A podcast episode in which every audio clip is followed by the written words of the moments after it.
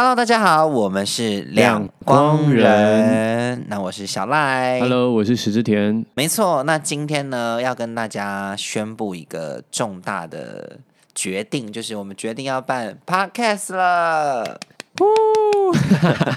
对，然后好像是一件很兴奋的事情、哦，很兴奋的事情，因为这是算一个很特别的决定，然后对啊，加上、而且组合很特别、啊，组合很特别，然后加上我们现在录制的方式蛮特别的。很克难啊。对你讲一下我们怎么录的？因为现在是疫情啊，然后已经第三级警戒一段时间了，可是我们一直想做嘛，对，然后我们现在就是 用手机用 Line 在呃通话，然后另外一边各自在自己的电脑上面录音，打算之后接在一起。对，所以我们我们可能录出来的成果可能会不知道对不对得起，但我们就是尽力给大家一个很好的飨宴啦。那我希望大家在疫情期间，如果很无聊的话，也可以听一下我们的 podcast 哦，然后可以疗愈一下你们的身心灵。对啊，小赖很用心诶，我们都有大概举列了一下我们要聊的主题，所以我自己也蛮期待的。因为今天第一个主题呢，我觉得我个人觉得可以列在就是现在社会的文明病之一。嗯，我觉得蛮有意义的，你可以跟大家说一下。对，因为今天这个主题呢，主要是在聊社交障碍这件事情。但在开始聊社交障碍之前呢，想要先问一下，你觉得社交很重要吗？我我觉得很重要哎，我我我以前其实是一个不太爱社交的人，但我后来发现，啊，因此而丧失了自己很多可能性，也错过很多原本应该可以认识到不错的朋友。对，然后后来开始社交之后，才发现其实拿捏好那个分寸，都还是可以会有好的好的人脉关系啊，然后新的朋友教会你新的东西。我觉得社交很重要。对，因为对我来说，我我个人啦，我觉得社交这件事情呢，在你出社会的时候，可能这个技能远大于比你的能力还要重要。因为呃，比如说在同一个职场空间好了，那我我会觉得，假设今天一个能力很好的人，跟一个能力还好，可是社交能力很强的人。也许这个社交能力强的人，他升职的速度会比你还要快哦。我完全相信这件事情。对，所以，所以我个人认为，社交好像在呃出社会比能力还要更加重要。对，因为我觉得，我觉得很重要的是，因为现在社会都很强调团队分工嘛，因为呃我们要做的事情变得更大了，嗯然后大家呃可能要分别去做不一样的事情，一起变成一个大事。嗯，然后社交技能其实就是一个你能不能在团体里面跟大家达到同一个频率的一个能力。对。如果你只能自己发挥自己，没办法跟团体工作，除非你一个人就大于五个人或六个人，对不然的话，大大家宁愿要一个可以一加一大于二的人。哎、我刚刚因为这就是为什么，就是从不知道大家有没有印象，就是不不管你现在听的人是几岁，你可能在呃幼稚园、国小、高中、国中，大家都会老师都会说很强调这个团队生活。对，因为当时我可能在学校时期，可能对于团体生活这个词汇会觉得哦还好啦，这不是很重要，未来又不会用到。我跟我们以这个过来人呢，告诉你这个东西绝对非常会用到重要，而且我我觉得团体生活跟社交这件事情可能会影响你到死为止。对啊，因为其实人就是群居的动物啊，你很难对很难真的离群所居，就一个人过一辈子吧。对，但是因为呃，因为刚刚就是因为现代科技这么发达嘛，那我觉得大家可能会从哎，我我好奇，你觉得现在科技的发达，嗯，对于社交，你觉得是有帮助的吗？还是你觉得更加的遥远？我觉得应该是说，社交这件事情的本质并没有改变，可是因为哦科技的发达，所以社交的方式改变了。就好比我们我们以前可能就是要找人就打电话或是传简讯，，对那哦现在就变成说，哦，我我发个讯息，或是呃，我就直接我我也我也不用去在乎说打电话要讲多久或怎么样，嗯，对，而且现在还要再用社社群的软体嘛，A P P，就好比嗯我们都还要经营着 I G，然后要保持好那个跟大家之间沟通的距离。我觉得这个就是方式的改变，可是社交的本质上面没有改变。就是好比我认为真诚的来往还是社交一个很重要的事情。对我刚刚你讲的，我觉得有到重点，就是我我觉得现在的社会是社交的方式更简便，然后更快速，而且变得很多。对，但是又简便又多。我觉得距离好像变远。我不知道，我一直有一个感觉，就是方式便捷，然后呃，那个方式变得更快速、更多元。可是我觉得人跟人的距离好像有比以前再远一点点呢。因为我觉得，因为这个是绝对的，这个便利性，然后大家可能会变得比较少见面呐，或者是等等的。因为以前好像逼不得已，你要找这个人，你就必须要跟他见到面。我觉得应该是因为现在。讯息太方便了，所以有时候就会少了一点那个人情味。因为以前可能特别还要跑过去找他，不能打视讯，然后人见到面，然后发现对方花了那么大的功夫才见到你，你会觉得多了一点人情，多了一点感情在里面。所以，嗯，现在如果好比我和小赖，如果我们已经不只是那种传传讯息的朋友了，我们还要约出去吃饭啊什么的，我就觉得那就需要见面，而不能只在那个。文字上面去沟通而已，而且我发现现在因为就是这个文字很容易引起非常大的误会跟误解，口气啊什么的，对不对？对，因为通常我们在接收到讯息，都会以自己觉得对方是什么样的口气而觉得啊，完了，他现在可能怎么样怎么样怎么样之类的。例如说，好像回答的很简短，然后你就觉得，哎，对方是不是生气了？我觉得没有见面这件事情会导致就是社交这个有一点问题所在啊。但是我们刚刚聊这么多社交，因为今天呢主要是想要跟大家聊所谓的社交障碍这个问题。就是我不知道呃这个社交障碍在现在人当中呃比例有多少，但是好像是蛮多人对于社交这个。问题是蛮大的，就是无法去认识啊，不知道怎么去认识所谓的新朋友啊，或者是融入一个新的环境啊。你是曾经自己有发生这样的事情？我自己其实到现在都还在学习耶，也可以说可能每个人都应该会学一辈子吧。因为我们刚刚有提到方法也会改变，但嗯，有个蛮大的契机点是我发现我太封闭自己了，然后。我就尝试着不要，因为以往到了一个可能茶会啊，或是什么晚会啊，或是我我见到了一个 茶会，两个人要说茶室，茶会茶会 聚会啦，聚会嘛。OK，反正就是一种聚会。然后以往我都会觉得这个人可能我和他彼此知道，但我们并没有深交过，因为我们刚刚提到说，有时候社群平台上面可能我们会 follow 彼此。可是我没有真的跟他见面合作过，我就会觉得说，我过去跟他讲话好像显得有点装熟。哎，我跟你讲这件事情呢，这件事情真的是就是太发达而多出来的问题。就是 OK，我彼此追踪彼此，可是我们真的不认识。那在第一次见面的这个情况之下，你们大家会选择要主动打招呼还是不打呢？你自己是选择不打吗？我一开始都选择不打。就点点头而已，然后后来我觉得，就我现在的做法都是走过去，然后跟对方讲一下话，就说：“哎，我是石之田，然后我我们我我在哪边有看过你的东西，然后我有 follow 你之类的。”哦，哎，所以那你你本身是会先，比如说我知道我明天要跟这个人见面，所以我去多做了一些这个人的功课，还是就是 freestyle 随机？我比较 free 耶，除非今天这个见面是很重要的。对，因为你刚刚这样一提，我就会想到，好比我去呃见导演、见剧组，然后我会看一下他之前的作品，或是看这个剧本，然后会去看这个导演之前呃可能有访谈他怎么去看戏剧这件事情，想说在聊的过程会比较能够找到共识。哎，对我觉得对，但这点这点还蛮重要的。但你说普通。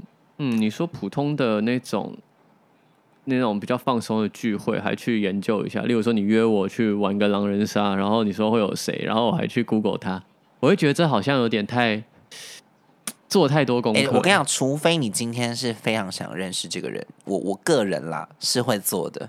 嗯，对我如果真的是我今天这个聚会好，我第一次见到他，我一定要认识他，那我就会做足他的功课。但我跟你讲，因为大家遇到很多社交，因为我常常收到很多讯息，就会告诉我说：“哎、小赖可以教教我怎么交朋友吗？或是怎么融入一个 群体？”这样，因为我好像在呃大家的你就是个交朋友眼，光，好像是一个蛮会交朋友的。对我现在可以在这边我觉得你真的提。供就是几个比较 pebble 的，先告诉大家怎么样交朋友。第一，个是大家最惧怕的就是装熟。嗯，我跟你讲，大家绝对不要觉得装熟是一件非常不好的事情，因为我觉得装熟这件事情呢，必须要有技巧性的。嗯，对，说说看怎么样的技巧？因为很多人，我刚因为非常多人，你知道，我是我也很常听到说，哎哎哎，某某某很爱跟我装熟，哎，他好讨厌哦。对，你知道装熟这件事情，它是有艺术的，就是你装不好，大家就会觉得你干嘛，好恐怖哦。但如果你装的好，大家觉得你很亲切。因为我现在被收到的 feedback 都是，哎，小赖很亲切。嗯嗯嗯，来，我跟你讲，装熟的 pebble 呢，就是第一点，你不要，你不要太刻意的表达你有很喜爱这个人。明白。对，因为装熟的目的是第一个，你要展现你的亲切感。好，假设今天我跟石之田第一次认识，好了，OK，我就说，哎、石之田什么的，哎、我觉得你最近那个戏剧很不错，我觉得蛮好看的，你演的蛮好的。好，我觉得就点到为止就好。因因为通常过度装熟的人就说：“哎、我真的超喜欢你，我告诉你，以前什么作品我超爱。”因为这种人就会觉得，哎、侵略性太强了，对不对，对？侵略性太强。你就是大概点出他近期的一个作品就好，就说：“哎、或是一件事情，然后就说：“哎、我觉得很喜欢，很欣赏你。”然后接下来，接下来第二步骤就是以往他的生活方面去询问。嗯，就比如说，比如说你周遭一定会遇到，呃，假设我今天在一个露营场合好了，你不时不时就是主动去帮忙他做一些事情，嗯就是看你看你这个环境有什么东西是需要帮忙的。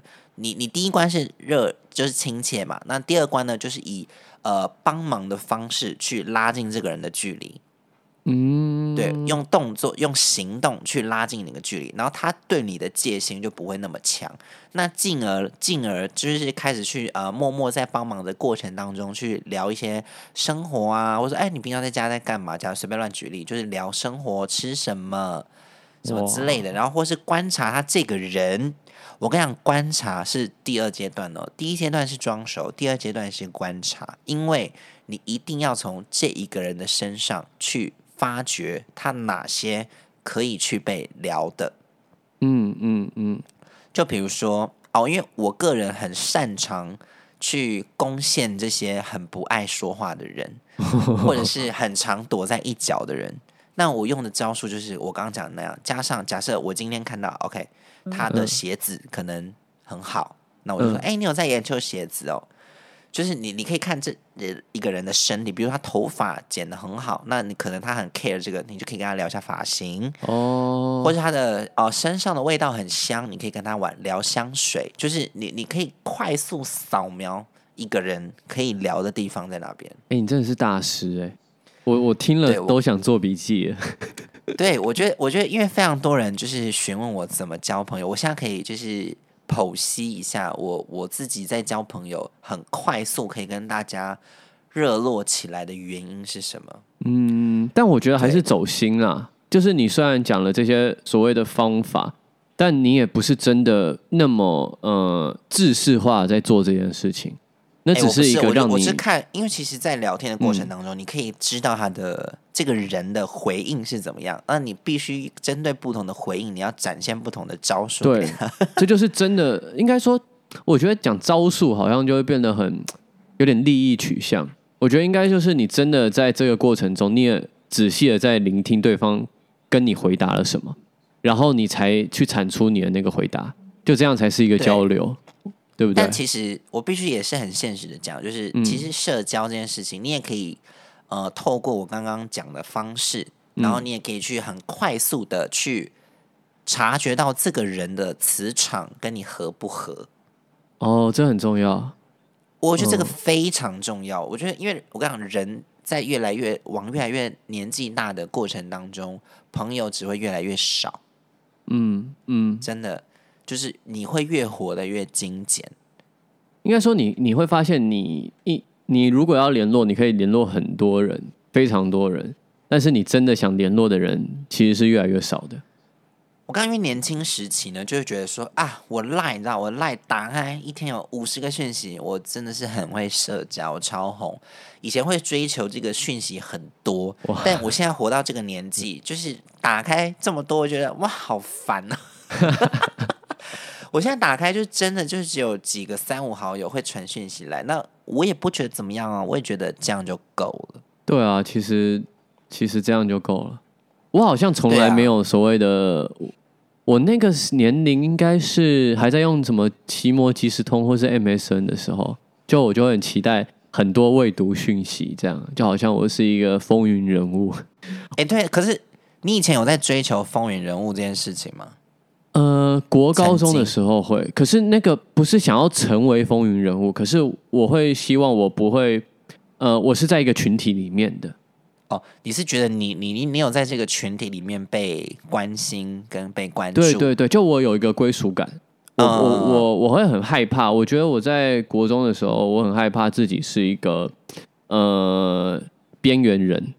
但是我好像是从高中开始慢慢变化，然后到大学就真的很喜欢当个边缘人，所以后来就再重新学习社交这件事情。哎，可是你中间有。自己觉得为什么你有这个变化吗？就是从害怕当边缘人到我想成为边缘人。因为呃，原本害怕边缘人的原因，就是因为那时候还没有很多自己的想法。然后我国中是读仁爱国中，可是我国小其实是读呃新庄这边有一个国小。嗯。然后我到国中的时候，我发现大家彼此都很熟，因为他们在同一个学区。嗯。所以，所以我就会突然觉得啊，我好像是个局外人。然后我就发现他们可能都有在什么安亲班呐，然后大家跟老师的关系也都很好，好像之前就认识。嗯，所以那个时候就会很害怕自己，嗯，都聊不起来，然后没有朋友。再加上我每天放学之后，我都是在搭车远远的回到新庄，这样。对，所以那个阶段我会很害怕自己是一个边缘人。但你当时很害怕自己当边缘，我觉得，我觉得有些社交是迫于强迫性的让你要去交朋友。我觉得你那阶段可能是属于这样子。嗯，会，嗯，应该说，对，会会有点强迫自己，但但我我好像也不是那种，我觉得我运气好吧。就我遇到的人正好跟我磁场都不错，所以我也没有真的勉强自己做很多我其实不爱做的事。我其实还是在很，我其实还是很舒服的在做我在做的事情。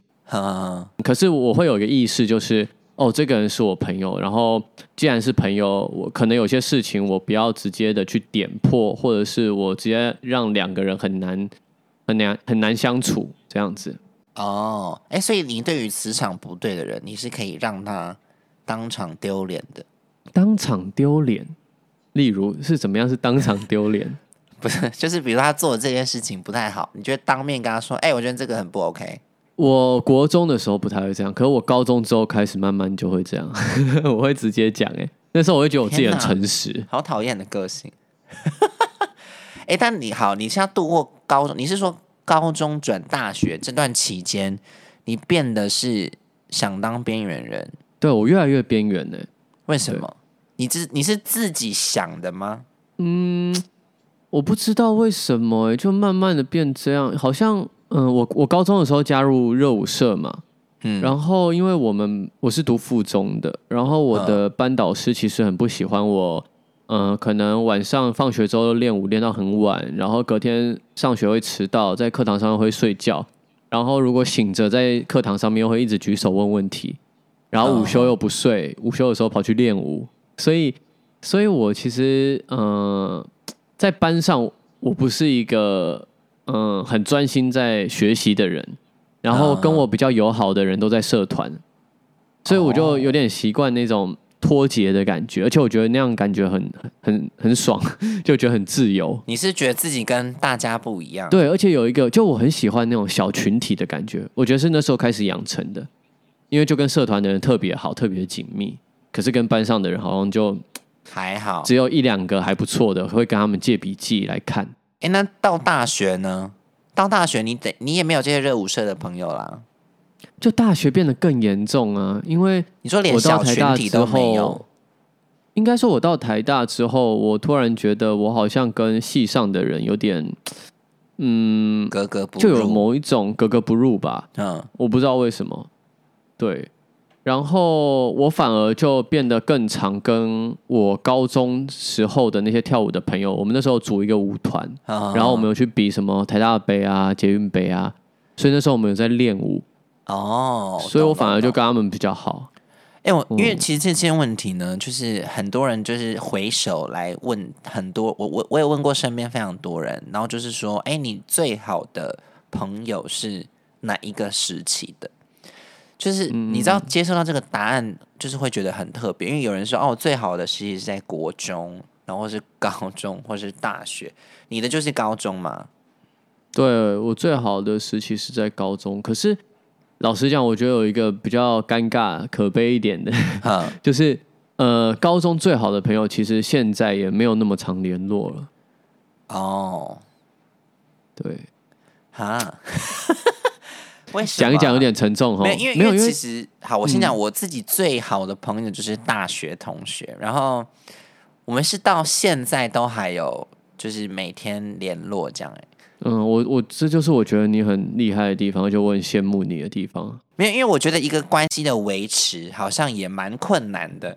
好，我们这个关系的维持，我们后面再讲好了。我们就是因为因为你说你刚说什么，你高中已经完全没有在联络，就比较少联络。因为呃，我觉得我好像太，这就是我后来自己在反省自己的地方。因为我很关于关系的维持，我其实呃，在一段关系里面，我很少。投注很大的心力，就如果我们还在一起上学的话，我们就会很理所当然都会一直联络着嘛。啊，可是如果我们分分隔两地，或是各自在不同的生活圈里面，我其实就会忘记要去维持那个关系。哦，你是会忘记？可是我觉得关系是要浇浇水的，要灌溉它，然后要豢养它的。对。然后我是后来才明白这个道理。哎，但你你觉得你社交障碍最严重的状况有到什么程度？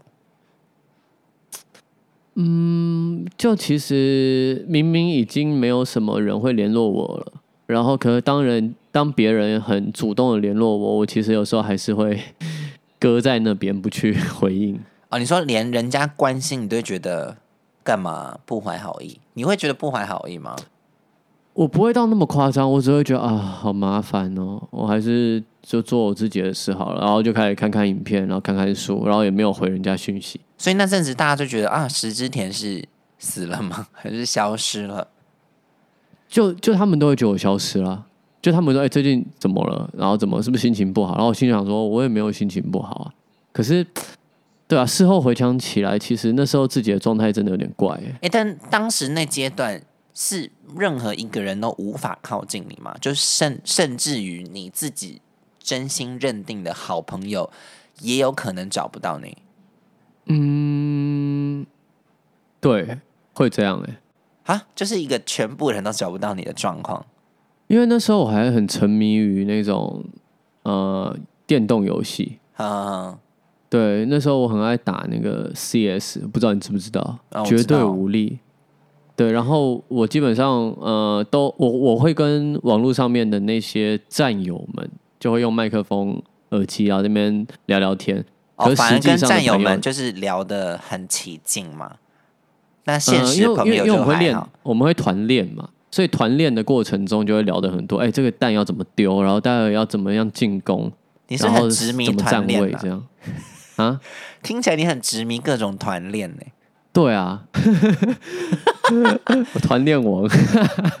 哎，我好奇，就是呃，你这段期间，你你自己有觉得你有生病吗？或者甚至是啊，可能忧郁症等等？因为因为其实可能我们外人听到哦，你有社交障碍哦，那你就是不想跟大家见面。我们直观是就会觉得哦，你是不是生病了？你是不是忧郁症了？嗯嗯，你觉得你当时有吗？还是其实没有？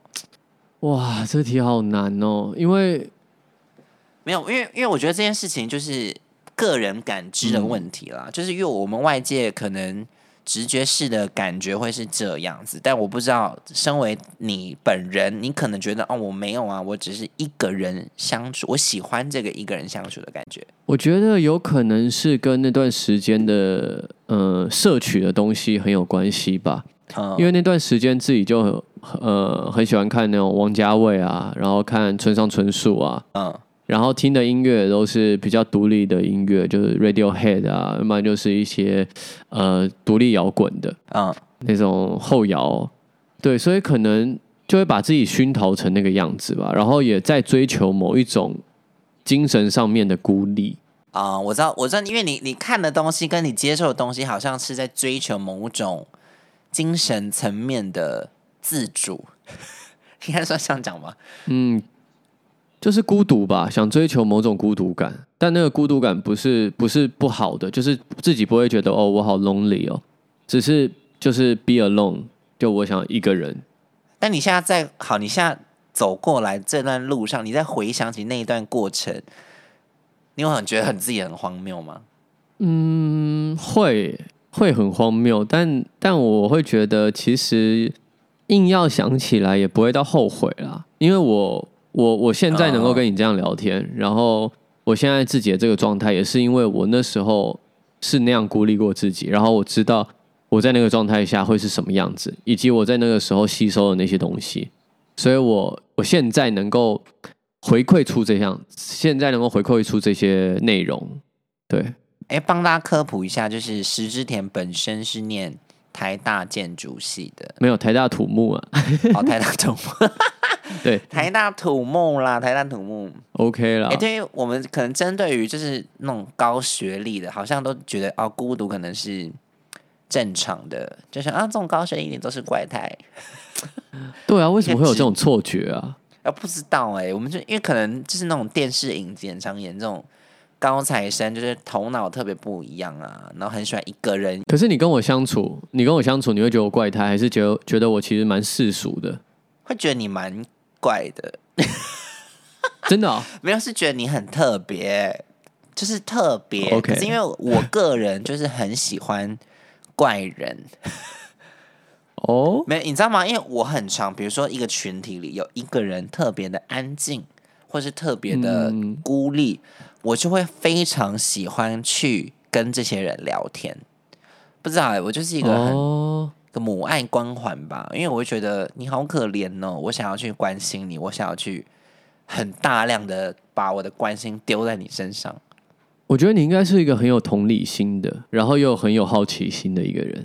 没因为因为其实我我可以分享，就是我从呃国中到大学，甚至现在出演艺圈，很长就是关心这种呃团体里被孤立的那个人。但是因为大家好像不认识这个孤立的人，好像会直觉式的就会觉得说，哦，他一定是品性不好啊，他一定是啊、呃人品有问题啊，他一定是出了什么事情啊，所以才没有人理他，或是爱讲别人坏话什么之类的。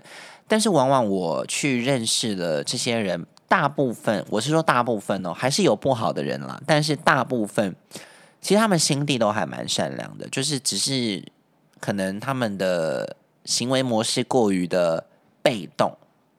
哦，因为我好像常常访问这些人，就是会跟他们聊到一个症结点，就是他们有一点惧怕主动这件事情。然后，那我觉得他们其实可以畅聊无阻，只是他们缺了一个开关，就是像我们这种哇，所以你就是打开那个开关的人。对，因为这个开关就是需要一个过度热情的人 去帮他开启。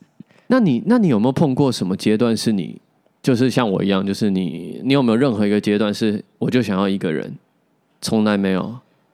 嗯，我我可以跟大家分享，就是其实呃，我也不是一开始就这么会交朋友的，因为先跟大家你是捡分享就是到了一个秘籍，是不是？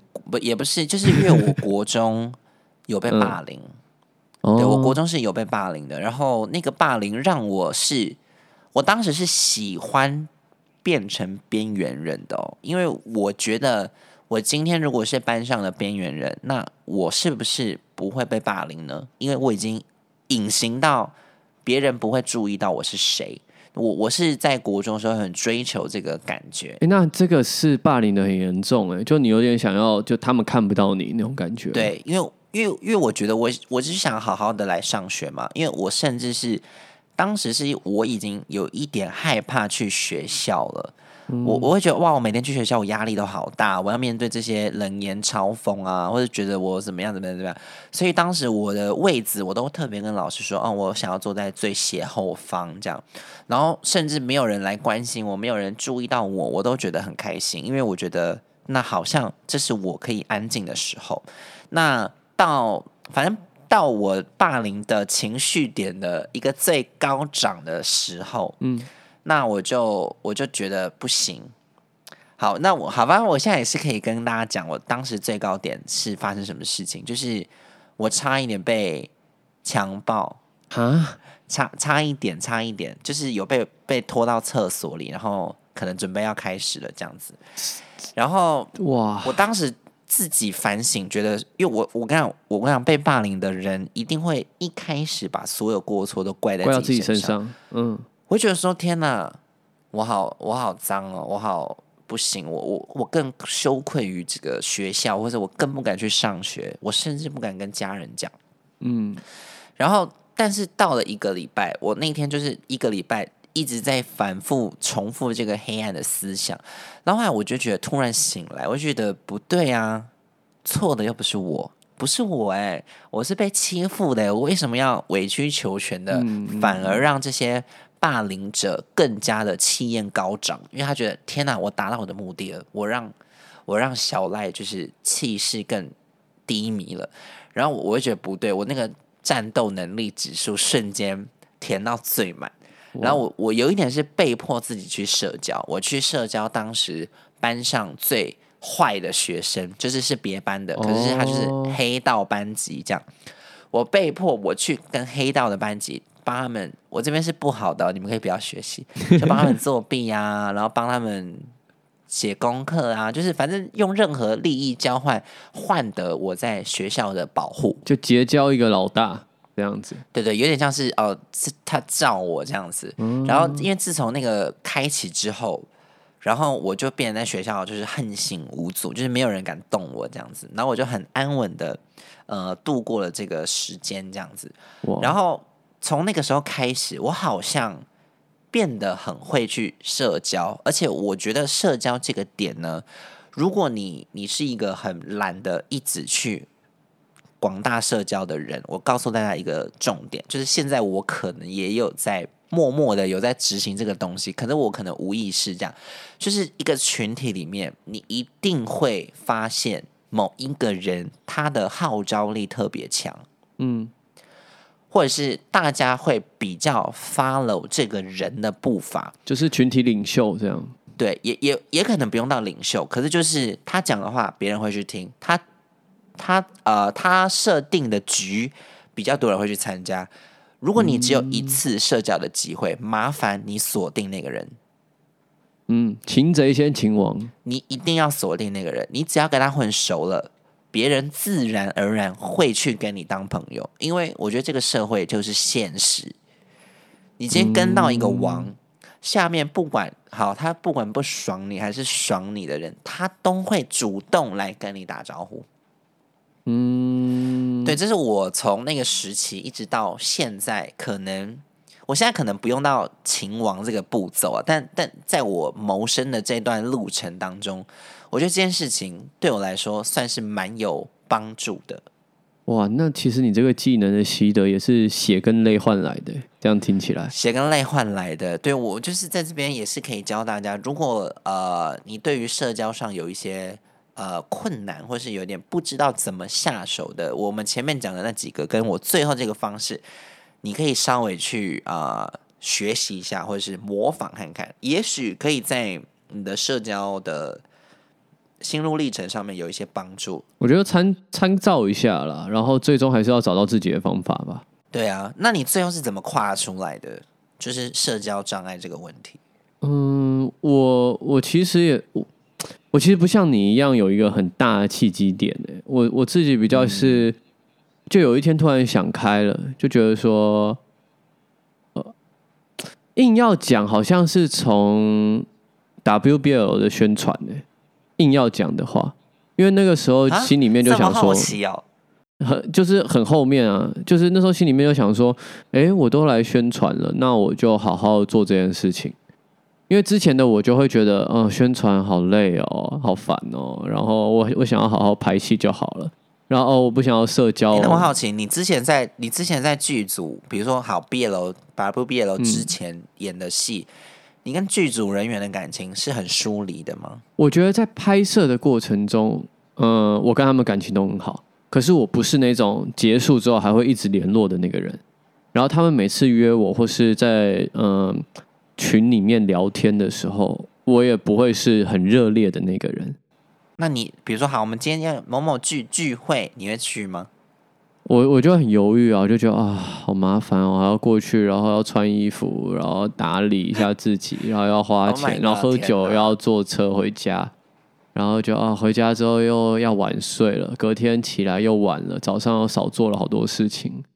就那时候的思维模式是这样，对我发现好像抗拒社交的大家的心理想法都差不多，哎，就是会想要有自己的时间吧。那个时候，就你会有很多不同的理由让你说服自己不去社交。对啊，因为其实要理由有很多哦。对，但其实这些东西都是非常好解决。就是如果以我这个会社交的人看起来，好像是蛮方便的。就是一个借口王啊，对，但后来你是因为 WBL 才觉得哦，我要开启我的心胸。应该说，我就开始宣传，然后我就发现，哎，那既然我我那时候对于工作有新的一个想法啦，就那时候觉得说，其实宣传也是工作的一种，然后我也来好好做宣传吧。然后，所以如果节目上他们需要我干嘛，我就会干嘛。然后后来又觉得，哎，其实蛮有趣的。哎，可是你完全没有任何契机点让你觉得说，好了，我好像不能这样了。嗯，没有没有一个，应该说陆陆续续有一些契机点，就好比，哎，我突然被问到说，哎，你在演艺圈最好的朋友是谁？然后我一瞬间会觉得，哎、啊是谁啊？好像没有哎、可是是有朋友啦，但好像没有没有没有说谁是最好的这样子，所以陆陆续续的有一些这样的感觉，然后发现，哎，为什么一起拍完戏，那两个人变那么好？可是我没有跟他们变好，可是拍戏的时候我跟他们都很好啊，所以你后来觉得，好吧，那你就打开你的心房。就觉得对啊，而且我后来越来越意识到一件事情，就是你在我我们刚刚在一开始讲的，就是所谓的社交能力这件事情，不应该是被排斥，或是你把它贬低的，它反而是某一种协作的能力，或是某一种就是团体生活中必备的技巧。我觉得这个还蛮重要。那你不觉得你打开心房，你接收到的东西更多吗？对啊，我觉得接收到更多，而且，嗯、原本会一直觉得会影响到我自己的时间，但的确它会，呃，减少我自己一个人的时间，但我觉得这就是某种机会成本吧。就你你要找到你对你自己最甜蜜的那个交叉点，嗯，你不应该是完全否定这件事情，因为你如果完全否定这件事情，你没有去看它对你来讲好的部分的话，你就永远没办法更新自己啊。因为我我、嗯我就是因为非常多人会问我说，哎、那为什么社交的重点到底在哪？就是重为什么这么重要？这样，但因为我很常跟大家分享，就是我我认为，呃，社交这件事情呢，会开启你某种不同层面的幸福感。对，但因为我觉得，比如说，呃，像我们人身上有很多情感，就是可能真的要透过社交才有办法展现出来的，比如说温柔，比如说关心，就这种东西，就是你一个人独处的时候，你可能无法对于你身旁的物品展现出这个东西，或者你在独处的时候，你没办法把这些技能展现出来。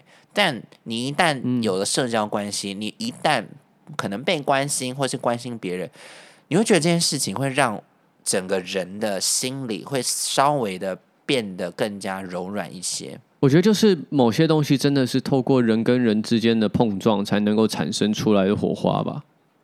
你永远一个人的话，你就是一滩死水，你没有任何的流入跟流出，那你终究就是那样子。对，但是还是跟大家讲，就是我们我们这边没有要跟大家讲，你一定要变得社交能力非常好。但我只跟大家讲，你们必须要拥有这一项能力。那至于你要展现到什么程度，那就是个人的决定。你可以好，你可以不好，可是你一定要有。就是你，你不要去定义它的好坏，然后我觉得一定也要去用这个东西。就你，你，你必须去了解这件事情，而不是一昧的，就是把它推开。对我刚刚任何东西呢，你都必须要常使用，你才变得去擅长这个东西。所以，反正我觉得今天就是跟大家讲社交。或者是呃社交的重要性啦，跟如果你现阶段你有一些社交障碍的话，我希望你今天听我们这个主题的分享，或者是一些建议，你可能可以慢慢的跨出心里的那一步。也许你可以从主动去关心别人，来慢慢让你的心里打开一些些，到最后甚至你敢主动去认识一个人，我觉得都是一个很很棒的进步。其实我我我后来有一个感触，哎，就是有时候你不去社交，你有点把自己放的太高了。因为我们好比是有两个水位的水嘛，然后如果你把自己放低一点，那高一点的水就会往低一点的水那边流过去。可是你如果一直把自己放在一个很高的位置上面，端在那边，而不去真的把自己降低一些的话。你就永远没办法流去别人别人那边。嗯嗯嗯我后来是用这样的想法，就是我我我不用一直把自己盯在那个地方啊。我其实有时候就让自己变得很很庸俗也好，然后变得很很所谓的大众也好。但但我因此而结交了一个人，或者是我因此而更知道一些别的事情。而且世界那么大，其实一个人去探索，真的。探索不完，因为我觉得人太渺小了。可是，当有很多人跟着你一起的时候，你就真的会觉得，哇，我好像真的能做到什么。对我后来是这样去想社交这件事情。因为我好像不知道看了什么，曾经看过什么影集或者是电影，他就是说用别人的眼睛看世界。因为我觉得，好人生经验到底，我觉得每个人能遇到的事情真的很有限。那可能我讲了什么事情，你可能觉得怎么可能屁啦？但是那你等于是好，你用了我的眼睛，可能哦，我知道这件事情的发生，所以我觉得认识人，你可以补足你这一生可能无法体验的人生，或者是观念，或者是想法。我觉得这件事情蛮重要。完全同意，完全同意，因为每个人就是一本书。没错，我我真的觉得透过他人去认识世界，这个。这个这个这个点我非常认同。我觉得大家可以呃慢慢去习惯，或者是去练习怎么样社交啊。但因为我们今天节目就是差不多 差不多到这边，那我觉得，哎，我我不知道今天第一集大家这样听起来会不会觉得我们太认真？会吗？我们很认真啊。我怕大家会不会听完这一集，因为好像下面可以留言嘛，对不对？好像是可以留言，可以留言。那大家，我我其实是个 podcast 新手，对，我们也都是 podcast 新手，所以如果大家听完今天这集，我不知道大家的心情反应是怎么样，你们可以跟我们分享，就是太认真了，我不想听，或是想听这类的，那我们就是。呃，会针针对大家不同的心声，去调整我们的方向，对对？可能很认真，可能乐色话等等都有可能。好，反正呢，今天这是我们第一集的 podcast。如果你喜欢的话，记得帮我们订阅，好不好？然后分享，对，订阅分享，听起来，听起来，我们今天这集呢就告一段落喽。那我们第二集见，拜拜，拜拜。